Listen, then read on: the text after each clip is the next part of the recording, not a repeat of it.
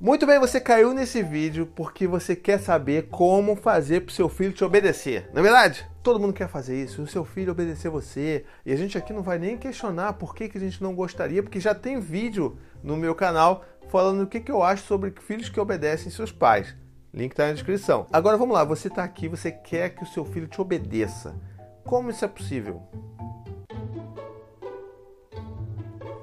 Não é possível.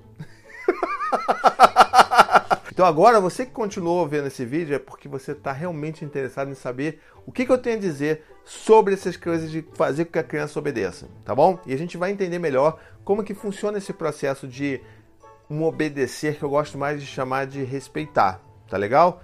Então vamos lá. Primeira coisa que a gente tem que entender é o seguinte: obedecer de verdade, a criança só obedece ou por medo ou porque ela está querendo alguma coisa em troca. E todas essas coisas a gente meio que não, né, não segue muito aqui nesse canal. Eu não quero que meu filho me obedeça por medo, porque, né, tipo, é aquela coisa do respeito que é através do medo. Eu não quero que o Dante faça as coisas que eu estou mandando porque ele tem medo de mim. Não é esse tipo de relação que eu quero construir com eles. E também não quero que, sei lá, o Gael vá me obedecer porque ele sabe que se ele me obedecer, ele vai ganhar estrelinha ou que ele vai ganhar uma, um saquinho de bolinha de gude. Se bem que, tipo, as crianças nem, nem aceitam isso mais, né? Bolinha de gude coisa de velho, né? Tu nem, nem você sabe, né? O Hugo que é millennial não sabe o que é bolinha de gude, entendeu? Você sabe que você também aí tem a minha idade, você sabe disso.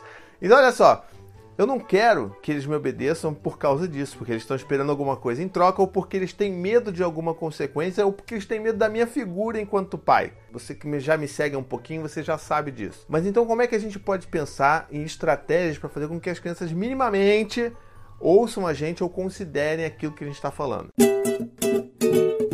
Considerando então que eu não quero que os meus filhos me obedeçam através né, do, do, medo ou do suborno, o que, que me resta? A única coisa que me resta, que é na verdade a coisa mais importante que a gente está tentando buscar aqui com os nossos filhos, é justamente o vínculo que eu tenho com eles é a relação, é a força dessa relação, dessa conexão que eu estou construindo com os meus filhos desde o dia que eles nasceram. Na verdade, desde que eles estavam indo na barriga da mãe. Então vamos lá, se eu estou com eles e estou fazendo esse trabalho de vínculo com eles, né, um vínculo de apego seguro, como já falei bastante aqui no canal sobre criação com apego e teoria do apego. Tem tudo link na descrição. Então vamos lá, se eu tenho esse vínculo com eles que é forte, eu me torno uma referência de autoridade para eles.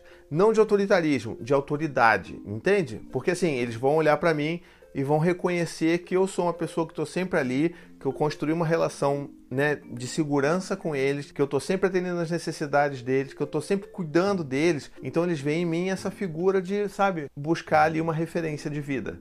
Então se eles olham para mim daquele jeito, é muito mais provável que eles vão tentar seguir ou fazer as coisas que eu peço para que eles façam, desde que sejam coisas né, factíveis para uma criança de 5 anos e uma criança de 3 anos. Né? Então, assim, não significa que através do meu vínculo de apego seguro, que toda a relação que a gente construiu de afeto e amor, significa que eu vou falar com eles uma vez só para eles arrumarem um quarto e tipo, eles vão arrumar magicamente. Não é assim, porque isso aí é obediência cega. E a gente só consegue esse tipo de obediência cega se a gente utilizar ferramentas como medo, humilhação e suborno. Mas, se eu tenho essa relação de confiança com eles, é muito mais provável e muito mais fácil que eles me ouçam e considerem aquilo que eu tenho a falar. Porque todas as vezes que eles falaram, eu também ouvi e também considerei o que eles tiveram para falar para mim. É uma relação de ouvir e ser escutado. Ouvir e ser escutado. Isso é uma troca que a gente tem que fazer todo dia. Isso é um exemplo que a gente tem que dar para eles todos os dias. Se a gente faz um acordo, por exemplo, com Dante, com Gael, eu vou cumprir esse acordo porque é importante que ele saiba que eu levo a palavra dele em consideração.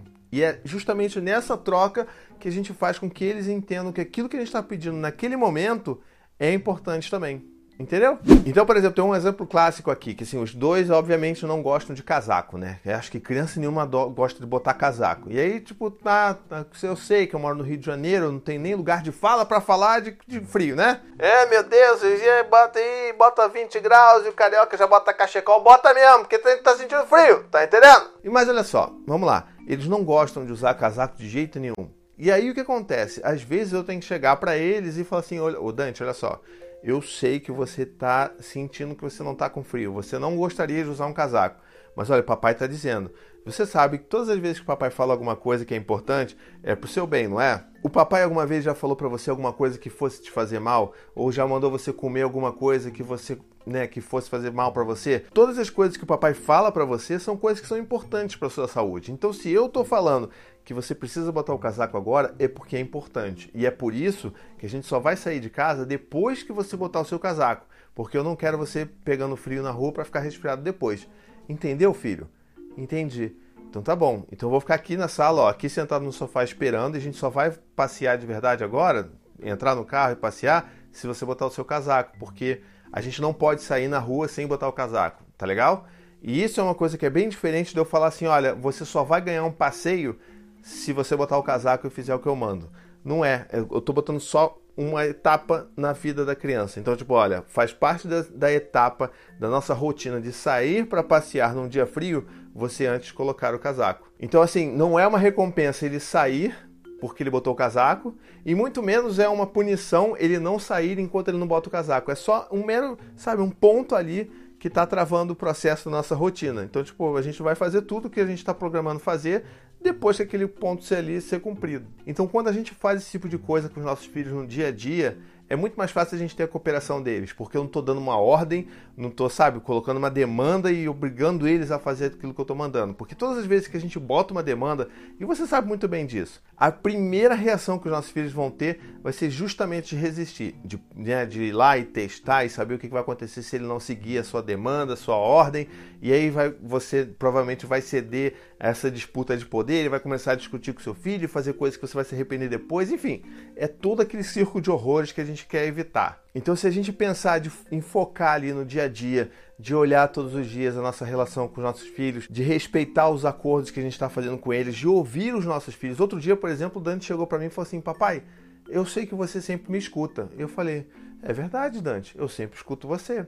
Porque todas as vezes que ele vem falar comigo, ou eu peço para ele esperar, ou eu paro o que eu estou fazendo e vou falar com ele. E vou ouvir o que ele tem a dizer. Eu não fico fingindo que eu estou ouvindo ele, porque eles sabem disso. Então o Dante, com 5 anos, já percebe que eu sou um tipo de pai que eu vou ouvir o que ele tem a dizer. E isso para a criança é muito importante e mais importante ainda para essa relação que a gente está construindo, porque todas as vezes que eu falar, ele sabe que ele vai ter que parar e vai ter que me ouvir. E mais uma coisa importante, acho que para a gente fechar essa, esse raciocínio.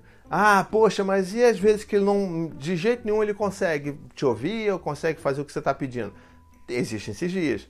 Mas é importante que a gente entenda que nesses dias a gente vai ter que continuar no diálogo ali porque assim, é o que a gente acredita e a gente vai tentar usar outras ferramentas que estejam ali. Olha, filho, então, bom, se você não quer botar o casaco, então tá bom, a gente vai ficar em casa hoje. A gente não vai passear no parque nem nada, a gente vai ficar em casa, a gente pode ver um filme, né? Porque aqui tá mais quentinho, então tá tudo bem. Então acho que a gente tem que entender que é isso, não é porque tipo isso não funcionou que a gente tem que escalonar e partir direto para brutalidade, para, né, sei lá, ameaçar o nosso filho ficar de castigo ou perder todos os privilégios deles e tudo mais. Então assim, Vamos tentar seguir nisso daí, vamos tentar confiar nisso que a gente está confiando e principalmente, se os nossos filhos fizerem alguma besteira, vamos fazer com que eles tenham certeza de que a gente ainda assim ama eles. Tipo, nos piores momentos, nos momentos de mais erro e mais coisa bizarra acontecendo na vida deles, eles precisam saber que mesmo nesses momentos eles vão ser amados pela gente, que eles são importantes pra gente. É nesse momento que a gente fortalece o vínculo, tá bom? E como é que funciona aí na sua casa? Que tipo de dificuldade que você tem com essa coisa da obediência? Às vezes, assim, a maior dificuldade que a gente tem é da gente se desfazer desse modelo de obediência que veio tão forte dos nossos pais pra gente. Então, qual é a dificuldade que você tem hoje aí na sua casa? Deixa aqui nos comentários, vamos conversar.